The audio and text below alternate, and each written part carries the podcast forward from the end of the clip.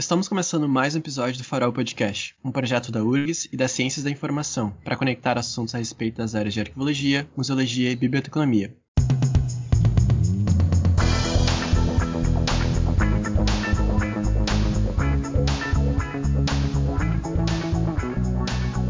Eu sou o Lucas, aluno de arquivologia, e vou apresentar esse podcast hoje com o professor Dr. Moisés Hockenbach, do curso de arquivologia do PPG-Com, PPG-Sim, da Universidade Federal do Rio Grande do Sul, líder do Núcleo de Pesquisa em Arquivamento da Web e Preservação Digital, e também com Jonas Ferigolo, arquivista do Governo do Estado do Rio Grande do Sul, mestre em Comunicação e Informação pela URGS, onde defendeu a dissertação Arquivamento dos web Websites do Governo Federal Brasileiro.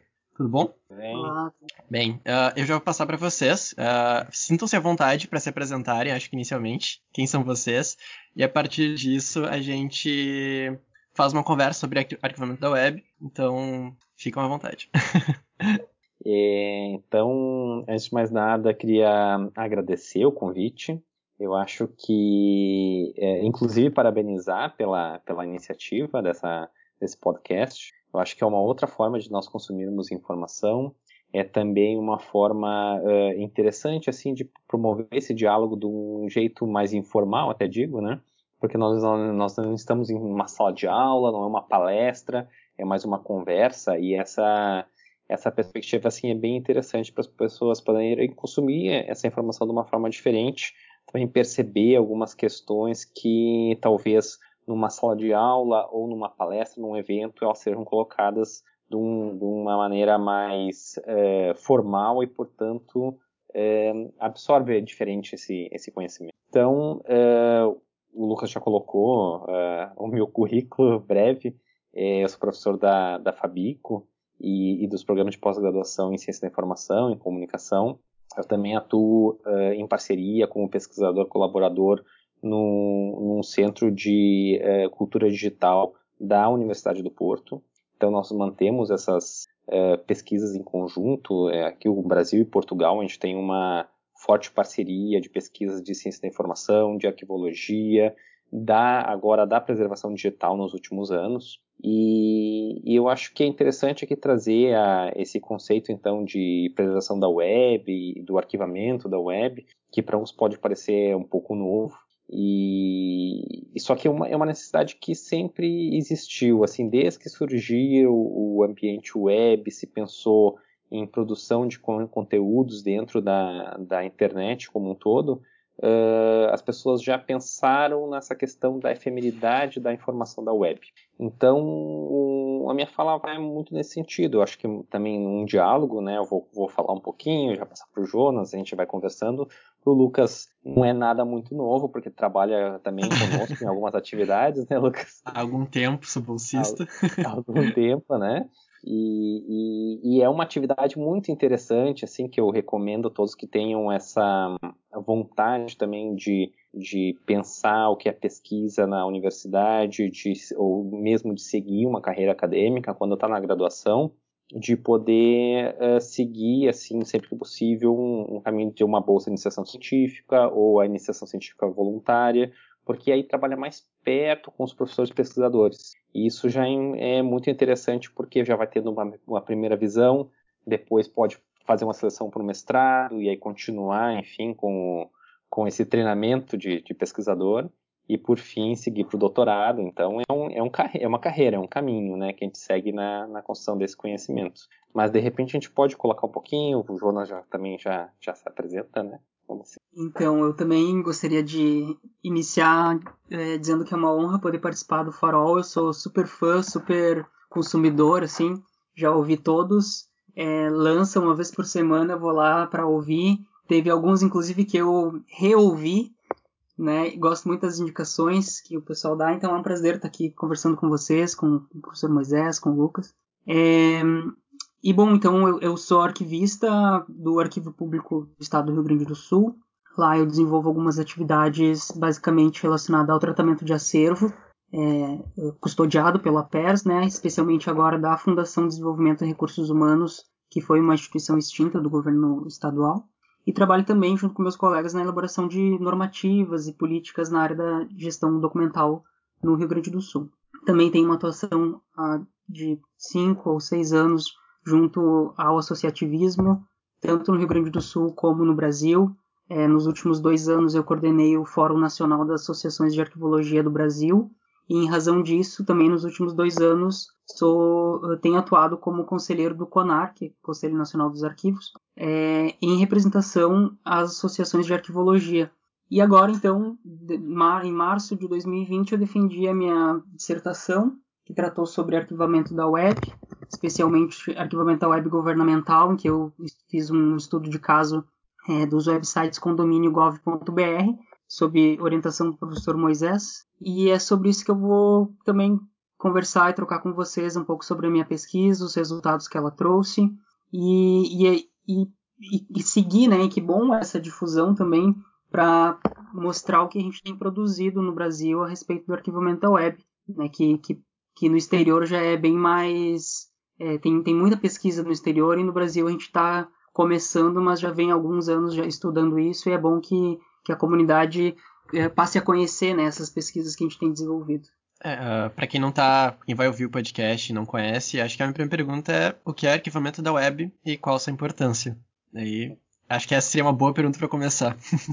Tá, perfeito. Se eu, se eu puder dar um, fazer uma breve explanação então sobre isso, imaginem que isso é uma, é uma questão que acontece com todo mundo, né? Não é algo específico do, de, da nossa profissão, por exemplo, como arquivistas, mas com qualquer pessoa que, por exemplo, tenta acessar um site e daqui a pouco aparece um erro. Um erro 404, por exemplo, que é o, o site não foi encontrado.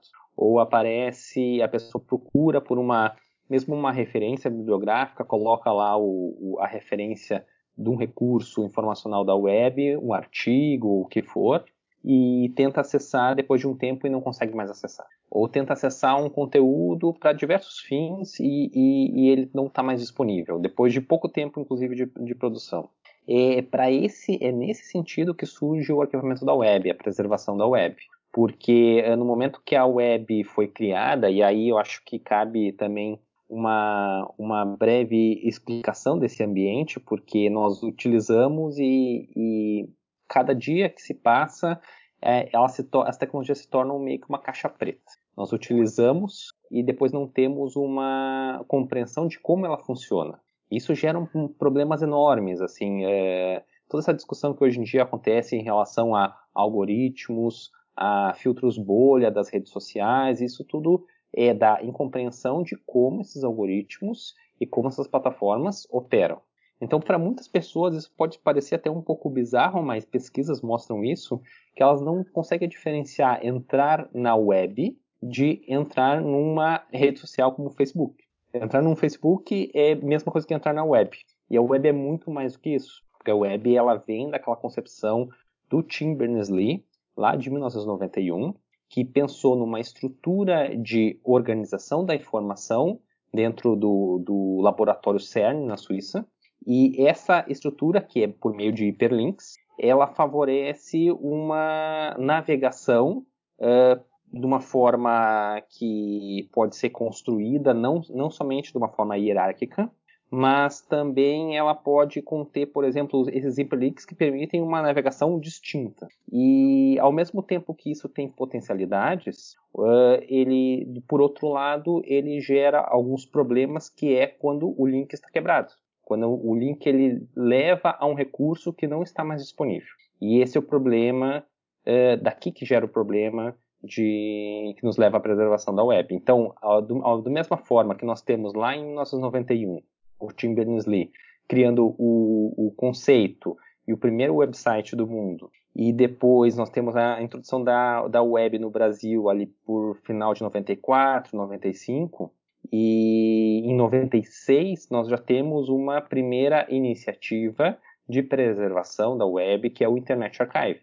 Então, vejam, é, é, alguns anos depois já se percebe essa necessidade de se preservar esses conteúdos, e, e, e, é daqui que surge toda essa discussão, que ela vai, vem sendo amadurecida durante alguns anos no exterior, e que nos últimos anos, de certa forma, nós uh, estamos trazendo aqui para o Brasil também para para discutir, para pensar na preservação desse do nosso domínio .br, de todo todo o conteúdo da web brasileira. Bem, uh, pensando no cenário das instituições que a gente está uh, aqui, que falta alguma a carência assim de infraestrutura, de, de recursos principalmente, uh, e que muitas instituições estão pensando numa memória digital desse do que está sendo construído na, na pandemia. Como uh, como poderia ser criado políticas para isso né? Questão de investimento e tal. Não sei se é, bem, é um pouco ampla assim a pergunta, sei que é um pouco difícil. e talvez até se, se a gente puder dar uma continuidade nessa, nessa percepção de necessidades da preservação da web no Brasil, talvez a gente encontre alguma algum sentido que vá que vá então, é, o, eu vou colocar algumas questões que o Jonas também pode complementar também a partir das pesquisas que foram realizadas, né? Como eu estava falando, o, a preservação da web ela nasce dessa necessidade de nós mantermos recursos, uh, documentos, multimídia, textuais, imagens. A gente tem aqui uma diversidade de tipos, formatos diferentes. E por, e por essa complexidade, talvez tenha demorado um pouco para os pesquisadores também pensarem numa solução de como preservar esses conteúdos e disponibilizar ao longo do tempo. Então, um, nesse, dessa forma, uh, tem surgido muitas questões assim muito uh, atuais, por exemplo, de usos de preservação da web por usuários comuns. Então, imaginem, por exemplo, o caso que tem acontecido muito nessas uh, Black Friday acontece a pessoa vai lá fazer uma compra de um produto e aquele site ele possui informações uh, falsas. Ele é um site que está tentando vender um produto e esse produto ele está abaixo do preço e a pessoa acha que aquele produto ele pode ser é, realmente existe, pode ser comprado e na verdade ela cai num golpe. É, o, que, o que muitos, é, muitas pessoas têm recomendado é fazer uma captura de tela do, do site, que não é a mesma coisa que um arquivo da web.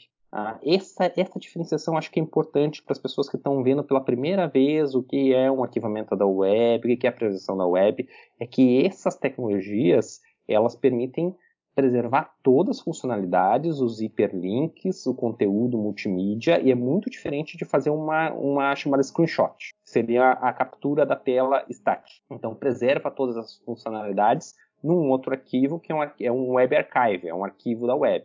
É um formato específico que inclusive tem uma norma ISO que, que, que dá todas as condições como, de como tem que ser esse formato. E, e se para o usuário comum isso é importante, para as instituições de acervo também são, porque imagine que hoje em dia a produção dos conteúdos da web, na web, ela muitas vezes se dá só na web é, muitos conteúdos, a web é utilizada como meio de comunicação, então muitos conteúdos são produzidos só na web, e no momento que eles são deletados ou não se tem mais o acesso, a gente também não tem mais a informação, é como se ela nunca tivesse existido. E esse é o problema que as instituições estão enfrentando. Tanto as instituições produtoras de informação, quanto os arquivos, bibliotecas, centros de documentação memória, em uh, pensar meios de preservação de, de, conteúdos que são produzidos administrativamente, organicamente, né? Ou para diversos fins de, de atividade fim e atividade meio. Então, uh, é, é, essa necessidade é que tem que guiar as políticas, as possíveis políticas de, de arquivamento da web. É pensar quais são os conteúdos a serem preservados, avaliados, selecionados, preservados a gente pensar né, nas mesmas características que nós pensamos também nos meios analógicos, com essa complexidade que há de um, conteúdos multimídia, mesmo podcast, né? É um, é um material que, que nós também temos que pensar em uma preservação do, do, desses arquivos de áudio para que eles possam ser lidos ao longo do tempo, né? Então isso é disponibilizado na web. A gente tem a web como uma plataforma e pensar como a gente pode reproduzir essa plataforma. Então, nesse sentido, a gente uh, pode pensar em características de políticas de, de preservação uh, de uma forma até análoga, em muitos casos, a, aos meios analógicos. Jonas? É, então, é, sobre políticas, né, a gente tem, tem também pensado aqui é, no governo do estado como, é, como que nós poderíamos dar o pontapé para iniciar uma preservação da web também no governo do estado, né? E, e os, o primeiro aspecto, de fato, é isso que Moisés vem falando, que é o processo de seleção, né? Muito, o que, que, o que, que a gente está produzindo na web e o que disso precisa ficar. Fazendo uma analogia com a arquivologia clássica, seria o processo de avaliação, né? Só que agora olhando, é, não talvez pro, é, no, no, sentido que a avaliação traz para a arquivística, mas olhar para esses websites e ver o que, que eles estão, o que, que eles apresentam de conteúdo e, e, com que frequência ou que tipos de conteúdo a gente vai arquivar. Porque às vezes eu não, não preciso nem pensar assim, ah, eu quero. Uh, eu, a gente pode pensar numa coleção, então eu quero conteúdos que tratam sobre a Covid. Mas a gente também pode pensar num processo de seleção de domínio. Eu quero tudo que foi publicado por aquele domínio e eu vou então programar para fazer o arquivamento de tanto em tanto tempo. Vou arquivar todos os dias, vou arquivar uma vez por mês, uma vez por ano. Enfim, então o processo de seleção precisa ser pensado quando da elaboração de uma política pública para a seleção da web. Uh, imagino assim, a primeira coisa que, eu, que me vem que me vem à mente.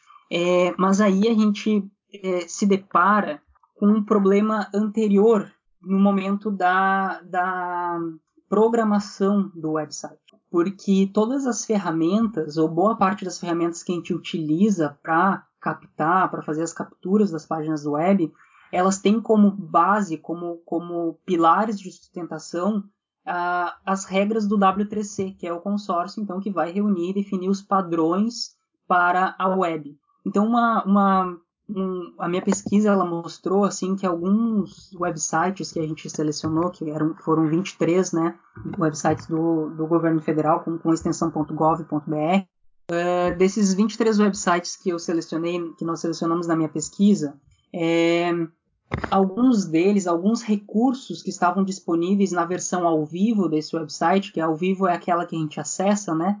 Uh, algumas, alguns desses recursos não, a gente não conseguiu arquivar e a razão de não ter conseguido arquivar alguns desses recursos é porque eles foram desenvolvidos não respeitando os padrões do W3C. Né? Então, aqui no governo do estado, a gente acaba de, de uh, perceber um detalhe, que o arquivo público do estado do Rio Grande do Sul teve um novo website, ele foi, foi refeito o website do, do APERS. O website antigo, a gente conseguiu arquivar ele na integralidade, praticamente. A gente só não chegou no que seriam os bancos de dados, mas aquilo que estava na web, a gente conseguiu arquivar ele com o uso do, do Internet Archive. Já o website novo, ele já tem alguns problemas em relação ao arquivamento, porque o desenvolvimento e a plataforma, provavelmente, provavelmente a plataforma utilizada para a programação desse novo website, ela já não, não respeita alguns requisitos da 3C, então, quando a gente faz o, processo de.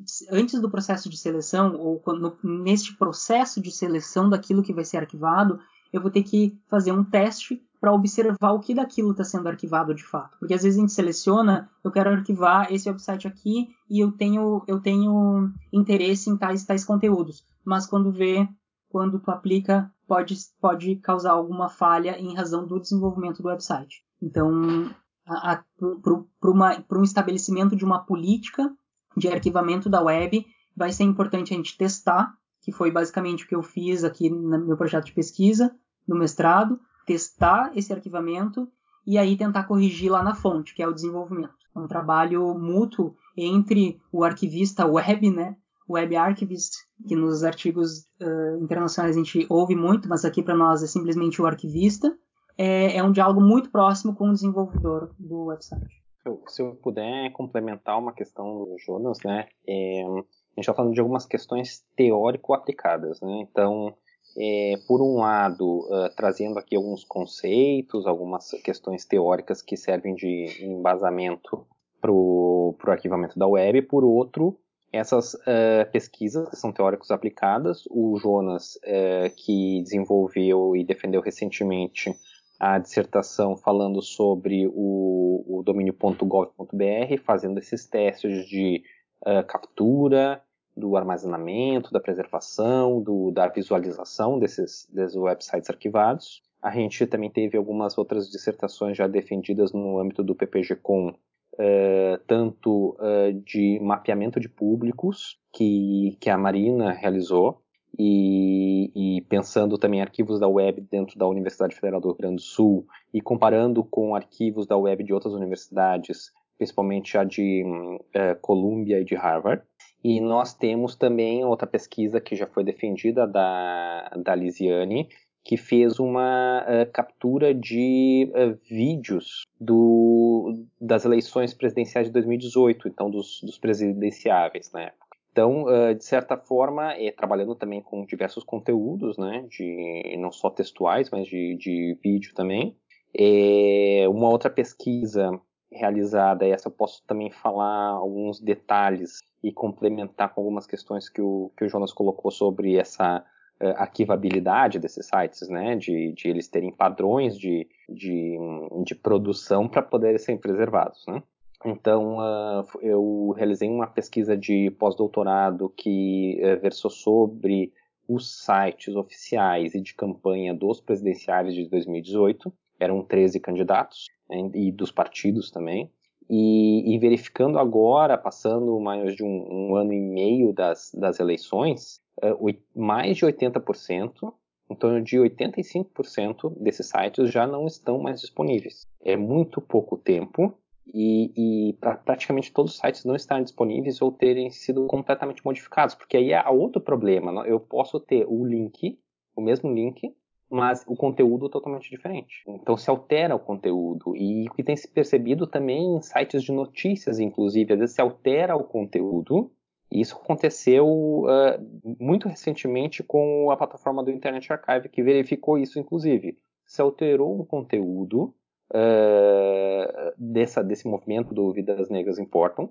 Então se fez uma notícia, e aí se alterou o conteúdo e não se marcou no jornal a alteração do, a edição do conteúdo. Então eu tenho um conteúdo original que depois ele a pessoa simplesmente edita e não marca que foi editado. Eu só tenho como comprovar que há versões diferentes. Isso está muito relacionado com uma questão é, muito cara à arquivologia, de poder perceber essas alterações ao longo do tempo se eu tenho um arquivo da web. De outra forma, se altera é a efemeridade e a dinamicidade da web. Se altera e eu não tenho o controle dessas alterações. E com o arquivo da web eu tenho. Então, eu acho que essas questões são bem, bem, esses dados são bem importantes, que são dados que nós temos levantados aí nas pesquisas, né? E o Jonas colocou essas questões que foram, algumas das questões que já foram levantadas, resultados da pesquisa, e, e, essas nossas pesquisas têm comprovado isso. A gente só tem como comprovar isso porque nós temos as pesquisas aplicadas, né? De poder fazer a captura também e, e a visualização dessas capturas. Inclusive, só para finalizar essa parte da, das modificações, assim, né?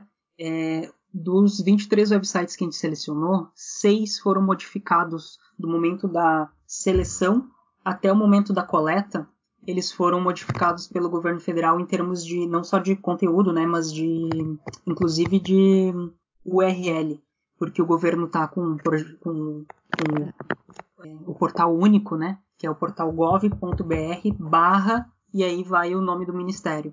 Alguns websites já foram transformados para isso, outros não. E, e, só do momento da seleção até o momento da captura, seis já haviam sido modificados. Para ver como é rápido essas modificações numa área da política isso, isso, isso influencia bastante, né? Principalmente. Com certeza. E, e, eu acho que depois nós podemos também disponibilizar alguns links uh, claro. de, de referência. Fica, eu acho que vai para vai pro podcast. Tá, perfeito. Todos os links que Porque... vocês compartilharem vai tudo. Tá, ótimo. Uh, acho que eu tenho uma, uma pergunta assim indo pro lado da, da comunicação científica né, de comunicação científica e divulgação científica. Como que ela conversa com o arquivamento da web? Não sei quem, professor Moisés, se quiser. Sim. Eu, eu, eu, eu, eu já, já tomo a iniciativa, mas o Jonas também pode ficar à vontade, tá? É, é Não, eu prefiro assim, Moisés toca e aí eu venho com uma, uma outra questão. Ah, perfeito. Uma para e... cada, dá para inverter. Claro. Eu acho que assim, a questão da comunicação científica, a gente tem um, um artigo, inclusive, publicado na revista Prisma, lá de Portugal, falando sobre arquivamento da web e comunicação científica. É, o que importa na comunicação científica está muito relacionado com as fontes de informação e com a, a, manutenção dessas fontes de informação. Só que essas fontes de informação são primárias e secundárias. Não esqueçamos que quando nós falamos de comunicação científica, a gente não está falando somente dos artigos, que é a produção, é a publicação dos resultados, mas também dos dados que geraram aqueles, aqueles, aquelas publicações. Né? Por isso que hoje em dia se fala do, dos movimentos de Open Science, Open Data, Linked Data. Então, é, são movimentos de, de, de, conectar os dados, né? conectar o, os dados primários, os dados, os dados de pesquisa e os dados de publicação. Né? E a preservação da web, ela vem muito nesse sentido. É, é por um lado, manutenção de conteúdos é, dos, das publicações, né, dos links das publicações. Então há como se fazer, pensar numa é, uma identificação persistente e por outro lado de preservar os recursos da web, então todos os documentos, todos os, os formatos multimídia que existem na web e que possuem um, um endereço, um link, é, eles podem ser arquivados e acessados posteriormente. Uma coisa é eu reportar sempre ao site original e talvez esse site não dispor dessa informação no momento que eu vou acessar. Outra coisa é eu, eu dispor de um link que leva a um arquivo da web que tem uma preocupação em preservação. Aqui acho que é a diferença, é essa preocupação em preservação que não há no, no, no site original. O site original publica naquele momento é importante, mas depois pode não ser. Mas dependendo do, do, do que nós, dos conteúdos que nós estamos falando, ele pode ser importante ao longo do tempo. Ele pode ser feito outros usos, né? Os, os, os usos secundários que nós falamos que é os usos de pesquisa, né? Então, para historiadores, é, para sociólogos, né? As humanidades como um todo, né? Humanidades, é, a humanidades vem, vem fazendo uso já no exterior sobre os arquivos da web e a nossa intenção aqui é dialogar também com quem das humanidades que fazem uso do digital fazer esse, esse diálogo também. Como tu trouxe essa ideia do professor Moisés trouxe essa da questão relacionamento com as humanidades, né? Uh, a preservação e a arqueologia sempre conversam muito com a questão das humanidades digitais, que é um termo que e, e eu, vou, eu, vou, aproveitar, deixa, né? Que recentemente eu participei da aula de mestrado, então. que foi uma das frases do cast. Como ouvinte, como ouvinte. Não participei, sou da graduação ainda. Onde o, uma das últimas frases foi uma fala do Castles, sobre o digital é o novo normal. Uh, como a gente lida com isso? Como esse, essa relação com a história, né? A importância. Agora, o, o Jonas trouxe a importância da, da preservação política, né?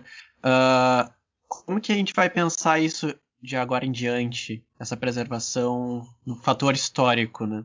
Como conversar com tudo isso? Posso, então, começar com essa. Eu tenho observado no, no exercício, assim, Claro que sempre que eu vou, que eu trago aqui exemplos, é obviamente daquilo que a gente vivencia, né? E a minha atuação no, com o arquivo do governo do estado, ele tem sido uh, frequente nos últimos 10 anos, então é daqui que eu, que eu falo um pouco, é desse lugar, né? É, que obviamente pode ser diferente em outros lugares, é por isso que eu quero um, é, estabelecer esse, meu, esse lugar do qual eu estou falando, né? E eu percebi, tenho percebido que a cada ano que passa, menos quantidade de documento é preservada em caráter permanente. Então, o Arquivo Público do Estado ele, ele, ele preserva documentos de caráter permanente, né? E a cada ano parece que vem diminuindo mais. Agora que eu tive a oportunidade de coordenar o trabalho da FDRH, que é essa fundação que foi extinta, a gente pegou ela desde os anos 50 até agora os anos 2000, e é evidente a quantidade de documento dos anos 50 é muito maior que nos 60, que maior que nos 70 e assim por diante. Chega nos anos 2000, mal tem documento. Então isso uh, se dá muito em razão da alta produção, porque uh, parece que, que porque a gente guardava mais documentos se produzia mais. Não, a gente vem produzindo muito mais documento porque se tornou talvez mais fácil produzir. Do, nos anos 90 é evidente o pulo que, que dá a quantidade de documentos da, da FDRH, porque chegaram os computadores no, no governo, né? Ali por 96, 95, e aí o pessoal começou a produzir muito. E então, ah, e ao mesmo tempo começou a produzir muito documento, ao mesmo tempo imprimia, claro, mas não é um documento, é simplesmente um assim, sem conteúdo informacional, que acaba que não é um documento permanente. Bom, é, o que eu quero dizer com isso é que é, com o tempo e com o desenvolvimento da tecnologia, a gente acabou é, preservando menos, me parece, pelo menos aqui no governo do estado. É, a preocupação com a guarda do documento, ela está muito focada ainda no documento físico, no analógico. Então tu vai lá numa secretaria e quando fala em documento, todo mundo pensa no documento analógico. E a gente tem que começar a pensar no documento digital. Uh, o digital pode ser aquele digitalizado, mas também o nato digital, né? E, e o nato digital, a gente tem os arquivos da web, eu acho, nesse, nesse âmbito aqui do nato digital, né? Porque há, há quem diga, quem defenda, então, que seria um, uma coisa mais é, custodial, assim, né? E, que foi um grande problema para mim, né, Moisés, no início do mestrado, essa, essa dicotomia, assim, do custodial, do pós-custodial, do documento arquivístico, simplesmente do documento informacional, tá? É, que é o seguinte, ah, o que está no website é simplesmente uma divulgação daquilo que foi feito oficialmente lá pelo governo. Mas na verdade, não. O conteúdo que está no website é um conteúdo extremamente informacional. Percebe agora a Covid, né? O governo do estado do Rio Grande do Sul é pioneiro nessa estratégia de distanciamento controlado. Então, todas as informações que estão sendo produzidas semanalmente, toda segunda-feira, não lembro agora se é segunda ou na terça, que o governo lança os dados da Covid no estado, isso é lançado só em formato digital e vai para a web. Mas e onde está guardando esse documento? Quem é que está preocupado em preservar esse documento sobre a Covid, que é um momento é, histórico uh, com poucos precedentes na humanidade, né? E que bom, obviamente, mas é um momento histórico que a gente precisa preservar essa, é, toda a documentação que está sendo produzida, toda. E, e, e, aí a, a, gente se pergunta onde vai ficar e como serão preservados esses documentos digitais. Como o historiador daqui a alguns anos vai pesquisar, é, como pesquisa hoje, sei lá, a gripe espanhola, por exemplo. Como vai pesquisar a Covid? Que ferramentas nós teremos para pesquisar a Covid? E aí então uh, entram muitas dúvidas, muitas questões, né? Uh, o trabalho ele precisa ser interdisciplinar junto com os com historiadores. Aqui a gente tem desenvolvido um projeto amplo que é de preservação da, dos documentos produzidos durante a Covid. Um deles é voltado para a produção de fontes com a sociedade civil a partir de captura de formulários, entrevistas, né, da história, vem da história oral, portanto, é um projeto é, multi, é, não multi, é, é, um projeto que envolve diversas instituições, entre elas a URIS, do Arquivo Público e outras universidades também estão envolvidas nesse projeto. E uma outra frente é a preservação da totalidade dos documentos produzidos pelo governo do estado. E aí sim a gente está falando tanto do analógico quanto do digital. Isso por quê? Porque a gente não tem uma política de preservação digital. Se nós tivéssemos uma política de preservação digital, bom, só segue fluxo, porque isso ia ser preservado. Então a gente já ia ter todo um estudo de como o pesquisador vai utilizar essa documentação lá no futuro. Mas como nós não temos uma política de preservação digital, a gente tem que fazer o quê? Governo, para de eliminar documentos. Preserva tudo até segunda ordem. Porque a gente vai agora estancar a, a eliminação de documento e depois, quando essa pandemia passar, a gente vai olhar para esse conjunto inteiro de todos os documentos produzidos pelo governo, sejam eles analógicos ou digitais, e aí dizer o que, que a gente vai fazer com esse, com esse montante, né? E, e aplicar e, e, aplicar, portanto, a avaliação, talvez. É, então, é um trabalho multidisciplinar, interdisciplinar, né? Ele precisa de historiadores, precisa do pessoal das humanidades, da tecnologia, precisa de arquivistas, precisa de cientistas da informação, para a gente conseguir ter um, uma, uma, preservação de um conteúdo que vai ser útil lá no futuro para os historiadores. Pode ir, professor. Posso, posso complementar? Eu claro. fui, na verdade, eu fui pensando algumas coisas que o Jonas estava colocando aqui para colaborar com isso. E, e, assim, eu lembrei que é, uma, é um ponto importante, uma das pesquisas que nós estamos desenvolvendo agora é da preservação do, de conteúdos relacionados à Covid-19. Então, a grande questão é, é nós precisamos preservar porque justamente por essa efemeridade né, que essa informação na web tem, se nós não preservarmos agora, nós perdemos. Então, por isso que desde o início de abril, o nosso núcleo de pesquisa em arquivamento da web e preservação digital, ele vem desenvolvendo essa pesquisa, uh, isso também convergindo para várias pesquisas internacionais sobre arquivamento da web, né? várias instituições estão fazendo isso, grupos de pesquisa, né? e, e preservando conteúdos relevantes, então diversas notícias, sites oficiais, dados oficiais que são publicados na web da Covid, porque se nós não tivermos isso agora, é, isso vai se perder muito rápido, pela, por essa projeção que nós temos aí de em um ano se perder em média 80% dos, dos conteúdos, né, ou eles serem alterados, né, comparando com o original, a gente perde muita informação E, e, isso muda um pouco a, esse ponto de vista, né? É, nós não nós pensamos nesse, nessa informação que vai ter esses usos secundários, esse uso para pesquisa agora se documenta o agora. Se pensa em documentar agora para que no futuro nós tenhamos um, isso como fonte de informação. E aí eu gostaria de, de é, eu vou eu vou depois também deixar o link dessa dessa pesquisa porque nós estamos também recebendo colaboração de, de diversas pessoas, enfim, para sites que possam ser preservados relacionados à Covid-19.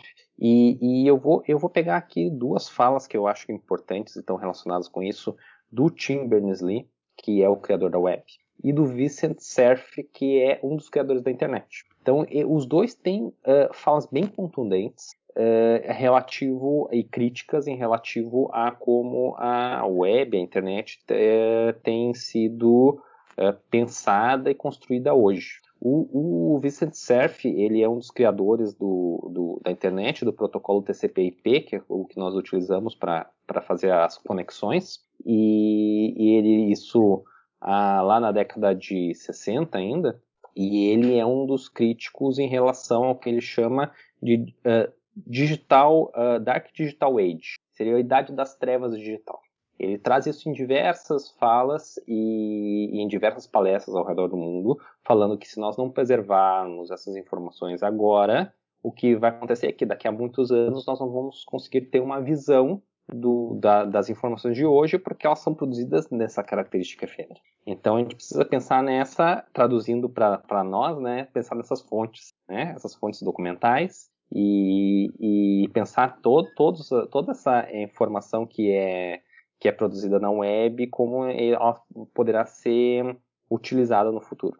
E uma outra questão que é o, é o que o Tim Berners-Lee traz, que é a descentralização da web. E aí está relacionado com o que eu falei no, que eu coloquei no início da minha fala, que é aquela diferença que muitas pessoas não fazem entre o que é o Facebook e o que é o web. Né? Entrar, pesquisar no Google é pesquisar na internet. Na verdade, o Google é uma plataforma, né? E essa diferenciação precisa ser feita, porque senão é, eu, eu acabo é tendo grandes empresas e elas é que ditam o que é a web. E o movimento do Tim Berners-Lee, que não é nada mais nada menos que o criador da web, é de redescentralizar isso. Quer dizer, a web foi criada para ser descentralizada e criada para ser livre. E assim deveria permanecer. Então, todos esses movimentos, se a gente pensar numa preservação da web, é isso também, né? Porque depois há dificuldades já relatadas quando nós vamos preservar conteúdos que estão dentro de plataformas privadas, que há mais dificuldade em, em capturar esses conteúdos. Nós estamos capturando dentro do Facebook, dentro do Instagram, dentro do YouTube. É possível? É, mas gera uma dificuldade maior, inclusive pelos termos de uso dessas plataformas elas criam barreiras. E esse tipo de coisa é, é algo que a gente tem que questionar, porque depois nós utilizamos justamente essas ferramentas, muitas vezes, como meio de comunicação oficial. Porque é o meio que as pessoas usam. Mas depois os arquivos, quando vão pensar em preservar, preservar isso, preservar, fazer o arquivo da web, eles têm que lidar com plataformas que não são deles, são plataformas de outros. Então essa, esse questionamento é que precisa ser feito não vai, se deixar, não vai deixar de utilizar as plataformas, mas é preciso achar um, um meio termo para que isso seja preservado.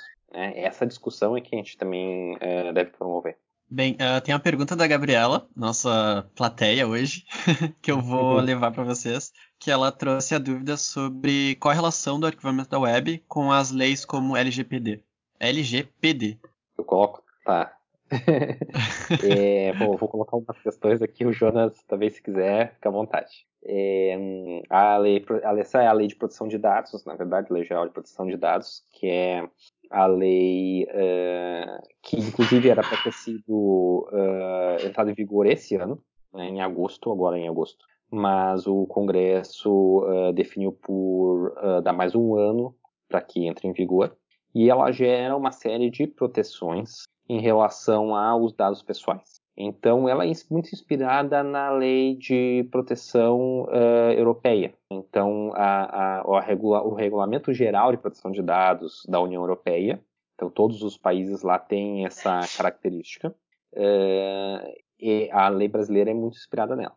E, e, de certa forma é bom, é bom que haja essas relações, porque o Brasil e a Europa possuem muitas relações comerciais, enfim, e isso vai facilitar muito uh, se todos seguirem uh, pelo menos regras parecidas. Né? E quando a gente está falando de, da informação digital, e muitas empresas, órgãos uh, públicos trabalham com a informação digital, então esse compartilhamento, o, a, o, o processamento, o uso que se dá desses dados é que precisa ser regulado. Por outro lado, quando a gente está falando de arquivamento da web, a gente está falando muito de preservar os sites ou esses conteúdos para uma visualização futura.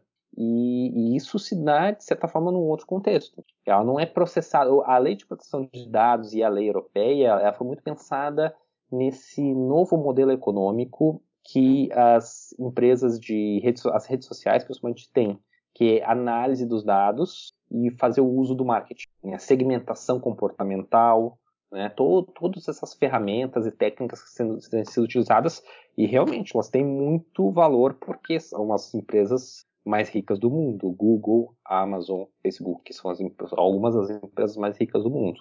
O, esse dado tem muito valor. É, essa característica é diferente do, totalmente diferente dos arquivos da web. Apesar de se realizar a captura dos dados, não se faz o processamento da mesma forma. É algo que a gente também vem amadurecendo bastante, a, a pesquisa sendo realizada nesse sentido, que brevemente a gente vai poder também comunicar resultados, mas o que algumas reflexões que a gente vem chegando é que é, é preciso pensar na preservação dessa informação, desses dados ao longo do tempo. E isso pensando mesmo numa memória digital, isso não pode ser deixado de lado questões relativas a processar esses dados e utilizar sem o, sem o consentimento do produtor desse, dessa informação, essas sim devem ser regulamentadas pelos governos. E nisso nós somos, assim, da nossa parte, somos totalmente de acordo. É, se, se os dados pessoais são capturados, são utilizados para outros fins que não o, o, determinado por termos de uso, políticas de privacidade, isso deve ser realmente regulamentado. Não sei se o Jonas talvez tenha alguma coisa também a acrescentar. É, então, o, é, é, bem isso, né? Os dados pessoais, eles passaram a alimentar e, e, e, movimentar de alguma forma uma economia, que até então não, não era posta, né?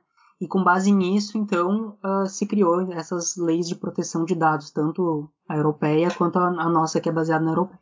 E a relação com o arquivamento da web, eu acho que não, não, não, não é muito próxima, né, Moisés? Assim, eh, não é, não é tão estreita, mas ela acontece, talvez, num, assim, num, num meandro que talvez eh, cerceie a ética da, da informação, porque o que, que a gente está dizendo com, com, com, esse, com essas leis? É, são conceitos que vêm do capitalismo da, da vigilância, o capitalismo informacional, são teorias que surgiram né, que, que, vão alimentar então essa, essa, essas discussões sobre LGPD e GDPR, é, é, é porque a gente não, não é simplesmente eu, eu, eu, vou usar um website, um sistema, um aplicativo, um joguinho lá do Facebook e a gente descobriu que essas empresas por, por trás dessas ferramentas estavam utilizando os nossos dados e, e vendendo eles e, faz, e lucrando com esses dados. Então eu usei lá o meu relógio que vai mapear minha pulsação, vai mapear não sei o que, minha, sei lá, minha corrente sanguínea, sei lá o que que ele mapeia, e aquilo pode ser vendido, por exemplo, para uma rede de farmácias para saber por onde circulam pessoas que têm tais e tais doenças, porque são mais propícias a vender medicamentos naquela região. Então, como assim? Eu estou usando um relógio para fazer a minha corrida aqui, para ver os meus dados, mas ele está sendo vendido. Então surge, né, e, e vem para para gente, assim, uh, é a necessidade de cuidar dos nossos dados pessoais. Os dados são pessoais, são meus. Meu nome, minha idade, meu CPF, minha data de nascimento são meus. E eu não autorizo que empresas comercializem e façam uso disso, né? E aí a web, em contrapartida, é, a gente vai lá e arquiva uma página, mas pode ser que lá naquela página tenha uma imagem de um fotógrafo e ele não autoriza o arquivamento. Né? Já tem casos já relatados em artigo a respeito disso. É, ou então vai ter a lista de nomes de, sei lá, de, enfim, nomes e eu não autorizo a, a preservação daquilo, né? Então acho que cerceia muito essa questão da ética da informação, que tem a ver com a, com a LGPD, tem um pouco a ver também com o arquivamento da web. Que são questões a de ser pensadas. Precisa ser. É uma pesquisa muito ampla, muito abrangente, várias, várias frentes de pesquisa para isso. Sim, e por outro lado, assim, a, é, assim, as instituições de memória elas não podem se furtar da, de preservar esses conteúdos digitais, porque, como a gente tem notado, esse não se preserva, rapidamente some. Some, toda essa, essa informação some. Por outro lado, é, isso, isso depende muito dos usos. Quais, quais são os usos que são dados para os arquivos da web? Se o, uso, a, o objetivo principal, essa, esse, esse princípio ele é preservar para dar acesso à informação como memória, ele é muito diferente do que essa característica econômica. Se por um outro lado, né, eu tenho eh, tem casos, por exemplo, que as pessoas querem preservar a informação da web justamente para comprovar direitos autorais e comprovar propriedade intelectual. Eu quero salvar aquilo para mostrar que, na verdade, eu tenho a, o, o, direito autoral e propriedade intelectual sobre aquilo é uma outra forma de ver. Então, é, isso está muito condicionado aos usos. Se os usos são é, econômicos e não autorizados pelo, pelo proprietário daquela informação, eu já tenho já é uma visão totalmente diferente. Se é, são instituições que estão pensando em preservação da memória, é só olhar diversos casos internacionais em diversos países distintos, enfim, que fazem esse procedimento de preservar para a memória. Então, uh, essa discussão ela é importante, é por isso que também nós, nós, nós propomos ela no núcleo de pesquisa, e, mas eu vejo muito nesse sentido. Também não, não podemos misturar as coisas. A, a, lei de proteção de dados ela vem muito nesse sentido, assim como a de a propriedade intelectual, né, direito autoral, que, que já é muito mais antiga, né, e, e mesmo o direito do consumidor, enfim, tudo isso está relacionado com, com informação também, né. Então, tudo isso pode estar relacionado com, com os usos da informação e, e dessa forma ela deve proteger, sim. Dessa, essa, essa, a exploração econômica não autorizada ela deve proteger justamente pelo valor econômico que tem. Ética Verdade. informação também. Verdade. A gente já está batendo teto, assim, o assunto acabou e a gente nem percebe, né? Mas acho que por fim, uh, passar a, fala, fala para vocês suas considerações finais, suas dicas, né? O que, que vocês gostam de, de leitura, de filme. Então, fiquem à vontade. Jonas, começa tu que eu tenho que preparar minha fala agora. Fui pego de surpresa. eu vou te dizer que eu também. Eu, quer dizer, eu sabia que eles perguntavam, mas eu esqueci de preparar, assim. Um, então, né, você sabe que o processo de, de mestrado, né, de doutoramento, são processos bem é, complexos, né? E para mim ele foi também complexo no sentido em que eu tava, entrei nessa, nessa linha de pesquisa é, que ainda era muito nova. Então, nos últimos dois anos, eu só tô lendo artigos sobre arquivamento da web, a verdade é essa. Mas agora eu comecei a voltar às minhas leituras e eu queria recomendar aqui O Estrangeiro, do Camus. Adoro. Ótimo. É, eu acabei de ler, eu não tinha lido ainda, e, e, acho que é uma leitura fantástica, assim. É interessante. E, e alguma. tô lendo. Tô terminando o Guia do Mochileiro das Galáxias, que é outro clássico que eu ainda não tinha lido. E eu gostaria de recomendar. É muito bom, divertido, difícil, mas divertido e ao mesmo tempo super inteligente. Queria deixar essas duas recomendações, né? Professor Moisés. Que frustrante, eu não pensei em nada para agora. Eu, eu tenho muito, lido muita, muita literatura acadêmica para as pesquisas, então um, eu acho que em termos de diversão eu tenho começado a acompanhar o Dark agora no, na Netflix. E engraçado porque eu já tinha visto essa série há um ano atrás e vi o primeiro episódio e não me chamou muita atenção. E parece que aos poucos vai te envolvendo, a série vai te envolvendo. Demora para entender. Demora para entender, né? É, mas isso não é nenhuma recomendação, porque isso já é uma tendência, todo mundo está vendo, parece, né? Todo mundo posta a respeito. Terminei a minha maratona de Dark. Bem, uh, a gente do Farol, uh, a gente agradece, professor Moisés, Jonas, uh, estamos sempre bem-vindos para voltar. Então, muito obrigado. obrigado. Obrigado, foi muito legal. Adorei participar com vocês. Obrigado Prazer. pela oportunidade.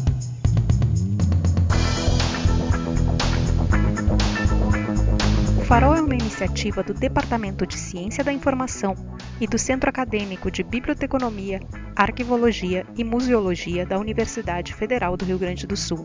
Você nos encontra em nosso site urgs.br/farol, no Instagram como farolci.urgs e no Twitter como farolci_urgs. Para sugerir temas e convidados, envie um e-mail para farol.urgs.br. URGS escreve UFRGS.